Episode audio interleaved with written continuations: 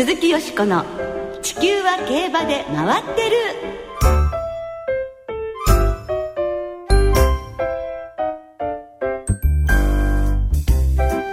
皆様こんばんは鈴木よしこです。お元気でいらっしゃいますか？地球は競馬で回ってる。この番組では週末の重賞レースの展望や競馬界のさまざまな情報をたっぷりお届けしてまいります。今日も最後までよろしくお付き合いください。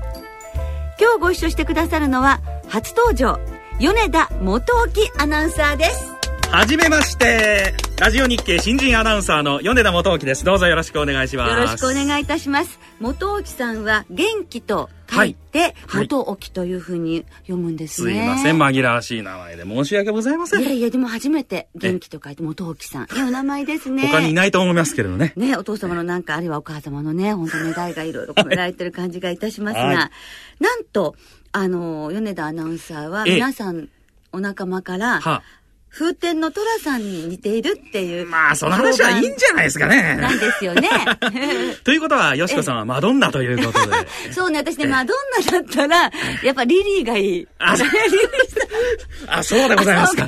映画そんな見てないので、ちょっと話広げられませんけれども、申し訳ございません。私は米田さんが、あの、うちの虎がっていうふうにね、先輩のアナウンサーの方がおっしゃっていたので、楽しみにしておりましたけれども、確かに、あの、そういうふうに言われてみれば、若かりし日の渥美清さんっていう感じでしょうか。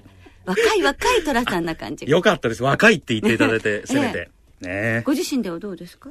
まあ結構おじさんなんて言われることがあるんで あそうなんですか、えー、若い寅さんって言っていただいて せめてもの救いかなと思いますね。でも柴又にお住まいっていうのは寅さんのファンまあ個人情報ですけれどもそうですね、えー、そうですか。でも国民的ねもう人気者ですからそうなりたいラジオ日経の人気アナウンサーとなられますように、はい、ぜひ頑張ってください。ありがとうございます。あの福島のテレビ局からこちらにいらしたということで、はい、その時ね福島の時代にね競馬中継でねお世話になっていましたけども、ね、実はお会いしてるんですね。はい、今度はここでお世話になりますのでよろしくお願いいたします。よろしくお願いいたします。さて、今週の水曜日に大井競馬場で G1 ジャパンダートダービーが行われました。今年は全国各地のダービー馬が5頭出走して争われまして盛り上がってましたね。そうですね。このジャパンダートダービーですが、はい、今回初コンビとなった内田博之騎手安城のクリソライトが直線で早め先頭に立って、2着のエーシンゴールドに7馬身もの差をつける圧勝でしたね。ねこの馬急戦して全て連帯してるんですがそうそう、ずっと2着続きの時期があって、はいえー、それが信じられないぐらいの圧勝でしたよね。なんかね、力つけてるんですね。すねクリストライトのお父さんのゴールドアリュールも同じ7馬身差で圧勝していますしね、はい、今後の活躍が本当に楽しみになりましたね。そうですね。そして、こちら残念なニュースが入りまして、ジェンティルドンナが凱旋門賞を回避することが発表になりました。しかし、オルフェーブルの参戦が正式に決まりましたですね。そうですね。今年こそ優勝とね。ね。期待がかかりますよね。本当に悔しかったですからね、去年はね。ねで、さらに、絆が挑戦ということで、はい、まあ日本のダービー馬2頭が揃ってね、挑戦ということで、本当に頑張ってほしいですよね、はい、秋が楽しみですね。はい。さて、この後は未来の名馬の宝庫、セレクトセールについて特集でお届けいたします。鈴木よしこの地球は競馬で回ってる。この番組は JRA 日本中央競馬会の提供でお送りします。鈴木よしこの地球は競馬で回ってる。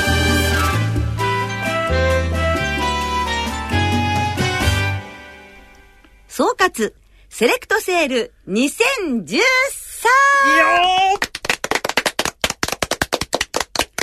ということで今週の月曜日と火曜日に北海道苫小牧市のノーザンホースパークで行われたセレクトセール2013をと総括していきたいと思いますが、はい、とにかく大盛況でした。そして記録ずくめでもありましたですね。えー、本当ですね。今年のセレクトセールは477頭が上場されまして、392頭が落札されました。売上総額は117億6470万円。落札率は82.2%と、ともにセレクトセール史上最高の数字でありました。よしこさんはセールの会場に行かれていたとお聞きしたんですが、はい、例年と比べてはいかがでしたはい、もう盛況ぶりというのはね、えー、あの、毎年、まあ去年と比べても同じような感じだったんですが、えー、とってもいいお天気に恵まれまして、暑いくらいだったんですね。そして、まあ外国人バイヤーの方の姿がさらに増えたような感じがいたしまして、やはり、さらに国際的になった世界から注目されるマーケットになってるなっていう感じがしましたね。さらに規模が大きくなってるという印象が、はい、私も行ってみたいと思いますけれどもね。今回のセレクトセールですが、落札価格が1億円を超えた馬が2日間で13頭。うん、最高価格は父ディープインパクト、母がアメリカの年度代表馬アゼリという血統のボバで、なんと2億4000万円。父と母合わせて G118 勝、18冠ベイビーなんて報道もされてますけれどもね。まあ私は億という単位のお金は全く実感が出ないんですけれどもね。景気はこれで回復してると言えるんでしょうかね。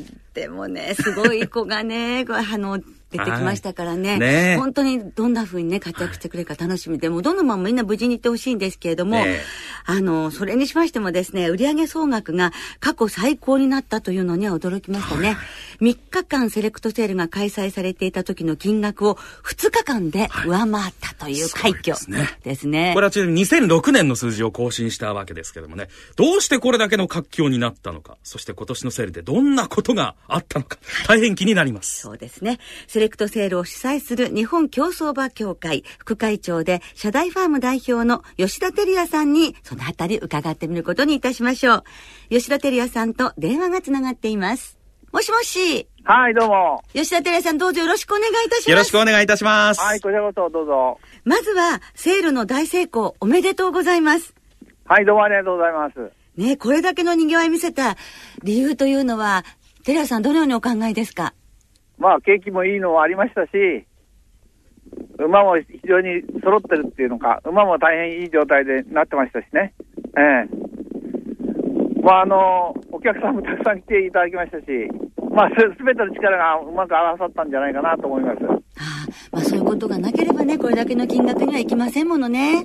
あの、117億円台ってのはあったんですけどね。ええ。でも、その時は3日間開催だったんですよね。ええ。ええ。今回は2日間開催で、あの、まあ、その数字を超えるっていうことがあったんで、ええ。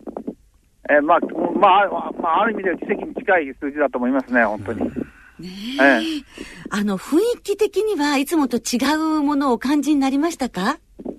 まあ、売る方も買う方も真剣だったんで、やっぱりなんかピリッと、あの、本当にだれないで2日間、あの、びっちりできたような気がしますね。はあ。ええ。緩んだのは、ね、えー、どっかでね、され皆さんの頬という。だれたりとかいうことがあるんですけど、うん、ほとんどなんか、あの、きちっとできましたね、最初から最後まで。そうすると非常に、あの、頬も緩まれたかもしれませんが、達成感のあるセールということですね。まあ、馬は、あの、値段的にはね、あの、たまあ、こちらが思ってるより高かったり安かったりっていうのはもちろんああったんですけど、買う方も本当に真剣にね、あの、馬を前から、もう1ヶ月ぐらい前からチェックしてる、ましたしね、本当にあの、うん、なんか変、あの、あんまり見逃さないできちっと競ってくれたなっていう、なんか緊張感みたいなのがすごくありましたね。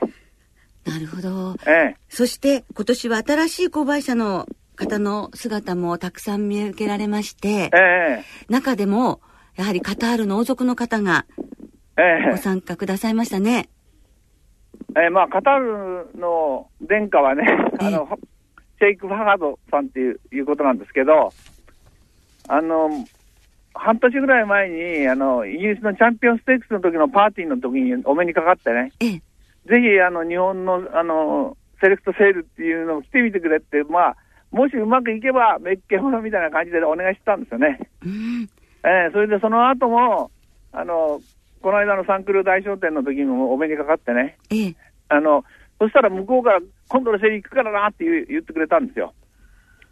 え。えそしてまあ、ちゃんとなんきちっとあの、競りの方の主催者の方にも申し込みいただいてましたし、ちゃんと来てくれて本当に嬉しかったですね。そうですね。ええ。そして、ごとお買い上げということですが。今もう、あの、カタールっていうのは、なんですかね、あの、ヨーロッパの大きな競馬のほとんどのスポンサーになってるぐらいですからね。はい。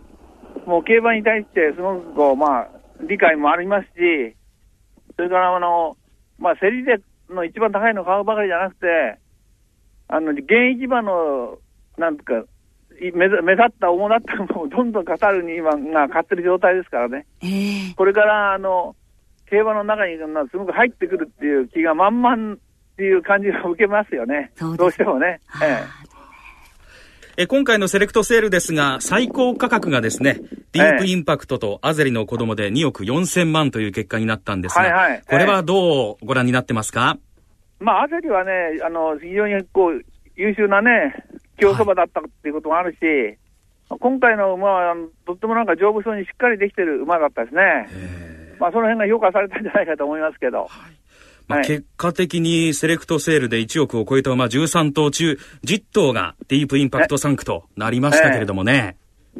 あの、それにいい繁殖がね、あの、今もディープインパクトの方に全部単出してるっていう、っても過言じゃないんで、あまあ結果的に、まあその、まあもちろんディープの力もあるんですけど、まあそういうすべての、あの、ディープに整ってるっていう感じがしますよね。なるほどね、えー、今後はどんなセールにしていきたいですか？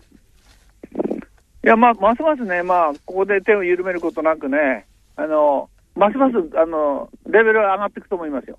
はあ、ええー、まあ、この数年間ですごくね、あの、かなり高額の繁殖牝馬も我々買ってるんで、その子供はいよいよなんかどんどん出てくるなって感じがしてますけど。はい、そうですね。そして、ね、どんどん世界へ広がっていく感じが。いや、そうですね。だからそちらもやらないとね、まあ外専門賞だけじゃなくね、例えば2000メートルとか1600メートルとかね、まあ、1200メートルもロードカナダは今強いですし、そういうのが世界に出てって、日本の馬の優秀性を証明されてくれればね、ええ、あの、競りはますます盛り上がっていくような感じしますけど。はい。そうですね。はい。はい、そして競りで取引された馬たちが、本当みんな無事で活躍していってくれることを私たちファンも願っております。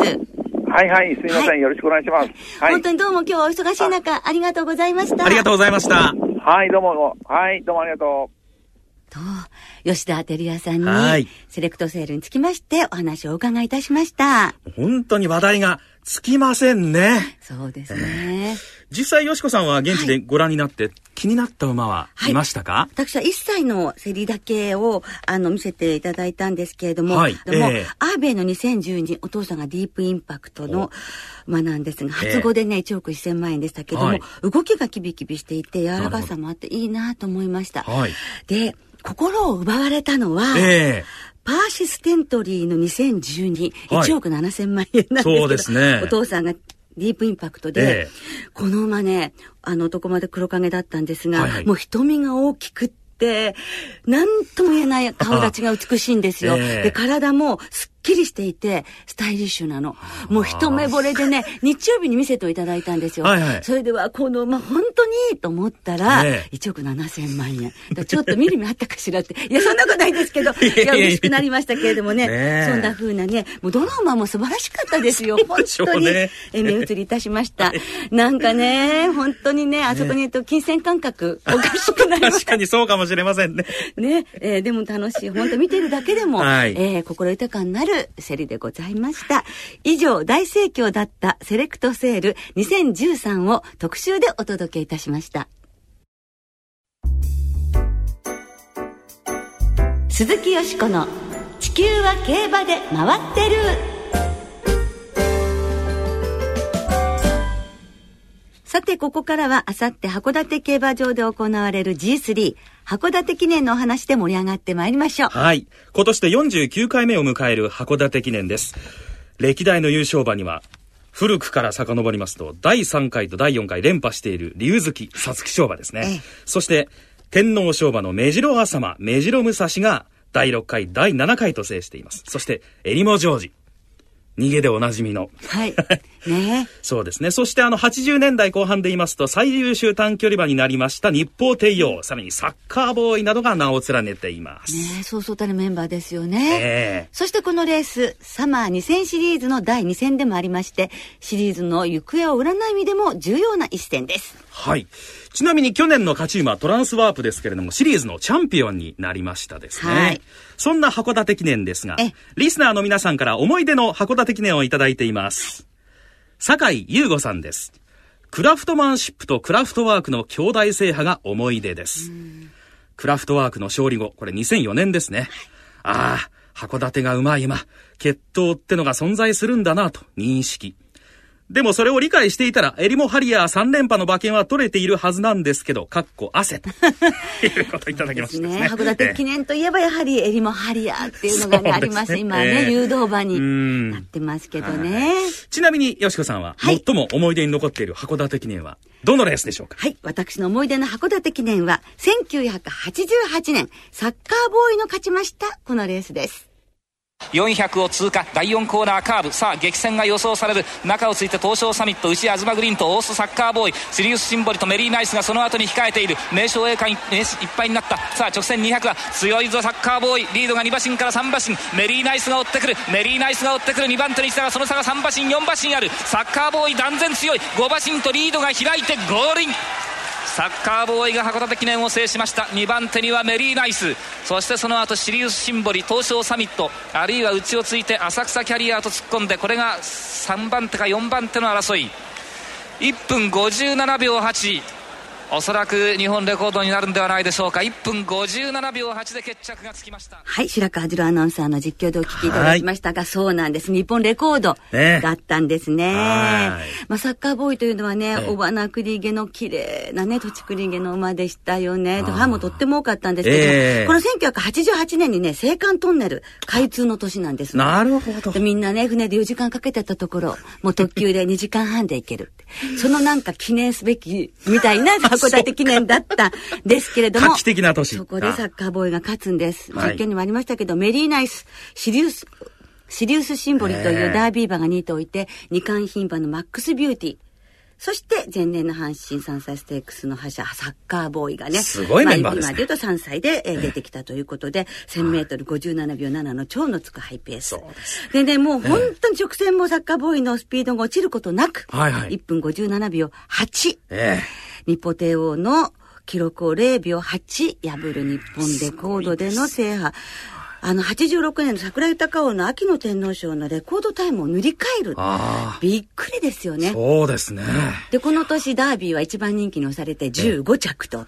もう大敗していたサッカーボーイが、はい、なんだ、私、もうゴールの瞬間、なんだ、やればできるじゃないそういう感じだった。サッカーボーイっていう感じだったんですけど、あの、実はね、あの、3歳の春っていうのは体調が定まらなくって、えー、まあ、ダービーは加えて8枠、うん、22番枠ということで、はい、一番に答えられない部分もあったということなんですけれども、この函館記念に乗られるために、主戦の河内博騎手はですね、はい、土曜日小倉から日曜日函館へと移動されたんですが、当時、九州から北海道へ移動するジョッキーの、今は結構ね、えー、もう交通の弁無視あるんですけど、はいはい、当時はそんなジョッキーあんまりなくて、しかも河内さんは、土曜日の小倉は午前中で切り上げ、もう移動に当て、そしてこの函館記念へ臨まれて。すべてをサッカーボーイに捧げた。捧げちゃったのよ。で、体重まで減ってて、あ、どうし、えっと思ったらしいんですけど、えー、でもこの強さだったんですね。のびのびと走らせてレコード、勝ち。で、現在も函館2000メートルのレコードタイムということになっていますね。メリナースに5馬審査ですからね。強いです、ね、本当に強かった忘れられない。このサッカーボーイの函館記念ですね。でもこの時、米田さんは、元木君は、いくつだったのかな？ごちゃいてちゅってそういう流れでいいですか？あすいません、ありがとうございます。いやいや、ノリが悪いもんで申し訳ございません。といいです。5歳ですもんね。まだ競馬の毛の字も。競馬の毛の字もね。ねご存知ない時だったということで、まあこんな息子のような、あの、元木 アナウンサーとお届けしておりますが、じゃあ、あの、元木アナウンサーが5歳だった1988年、えご紹介する曲はですね、薬師丸ひろ子さんで時代ですが、中島みゆきさんのとカバーされてこの年の歌詞になりました。今は、もう連続テレビ小説で、はいはい、鈴鹿ひろみさんという大女優役で非常に笑わせてくださっています。薬師丸ひろ子さんで、それでは時代お聴きいただきましょう。鈴木よしこの地球は競馬で回ってる。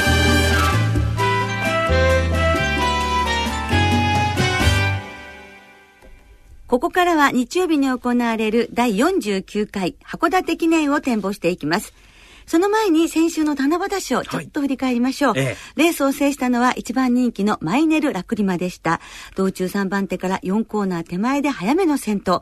直線は後続を引き離し、勝ちタイム1分58秒9は、七夕賞レコード。ね、強い競馬でしたね。そうですね。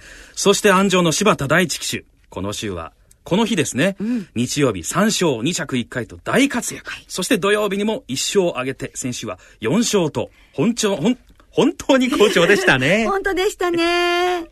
ところで、はい。わか、私の本命もマイネルラクリマだったんですが、よしこさんの先週の本命はマイネルラクリマでしたね。そうね、1着は良かったんですがね、はい、2着のトレイルブレイザーが抜けてしまいましたね。ドバイ帰りの実力はやっぱりね、相手に入れておくべきでしたと反省いたしました。今週は頑張ります。はい、それでは函館記念の展望に参りましょう。はい。函館記念は芝2000メートルハンデの G3 です。サマー2000シリーズ第2戦となります。はい。まあね、いろんな馬がいまして、16頭立てということで、はい、難しいですよね。難しい。えハンデ戦ですしね。はい、まあ、どうでしょうか、競馬場の状況は？競馬場の状況はですね、はい、金曜日、正午現在は天候晴れ、芝涼、ダート涼、週末の天気予報なんですが、曇り時々晴れ、最高気温は27度ということになっていますね。函館も暑そうですね。暑そうですね。そして熱い戦いが繰り広げられる函館記念になりそうですが。よしこさんはどんな見解でしょうはい、私はですね、なりましたけれども、やはり G1 ホース登場していますよ。レインボーダリアちゃんですね。すね6勝していますけれども、はい、そのうち4勝が函館と札幌という洋芝が大好きな夏女でございます。はい、パルブライト以来15年ぶり牝馬の優勝に期待します。そこまでになりますはい、50ね、5.5は56でも勝ってますので、あの、問題ないと思います。はい、で、ちょっと弱気にボックスにしちゃいました、でも。そうです。5番のレインボーダリア、6番のエアソミュール、はい、8番統計ヘイロー、9番里のギャラント、5、6、8、9のボックスで、ちょっと硬いところもあるんですけれど、ちょっと当てに行きます。そうです。はい。米田さんは？はい。私は東海パラダイスで行きたいと思います。はい。まあ、どのレースでもすっと好意につけられて、レースセンスがあるなという印象があるので、えー、まあ、行く馬がですね、えー、どうでしょうか、モズ、あとは、えー、統計ヘイローも行くんでしょうかね？ねコスモラピュタも前。まあ、その後ろにぐらいにつけてもらって、はい、まあ、そんなに飛ばさないで、ええー、うまく足を溜めてもらえればと。はい、足の使いどころがちょっと難しい印象があるので、えー、ちょっと注文はつきますが、東海パラダイス本命でございます。いやどうですかね、ね、去年は4着だったんですもんね。そうなんですね。友一賞勝って。はい。ね、さあ、結構、穴党の人たちが狙って人気になるかもしれないですね。そこはちょっと怖いですが。さあ、どうなりますでしょうか？はい。函館記念を的中させて、楽しい週末にいたしましょう。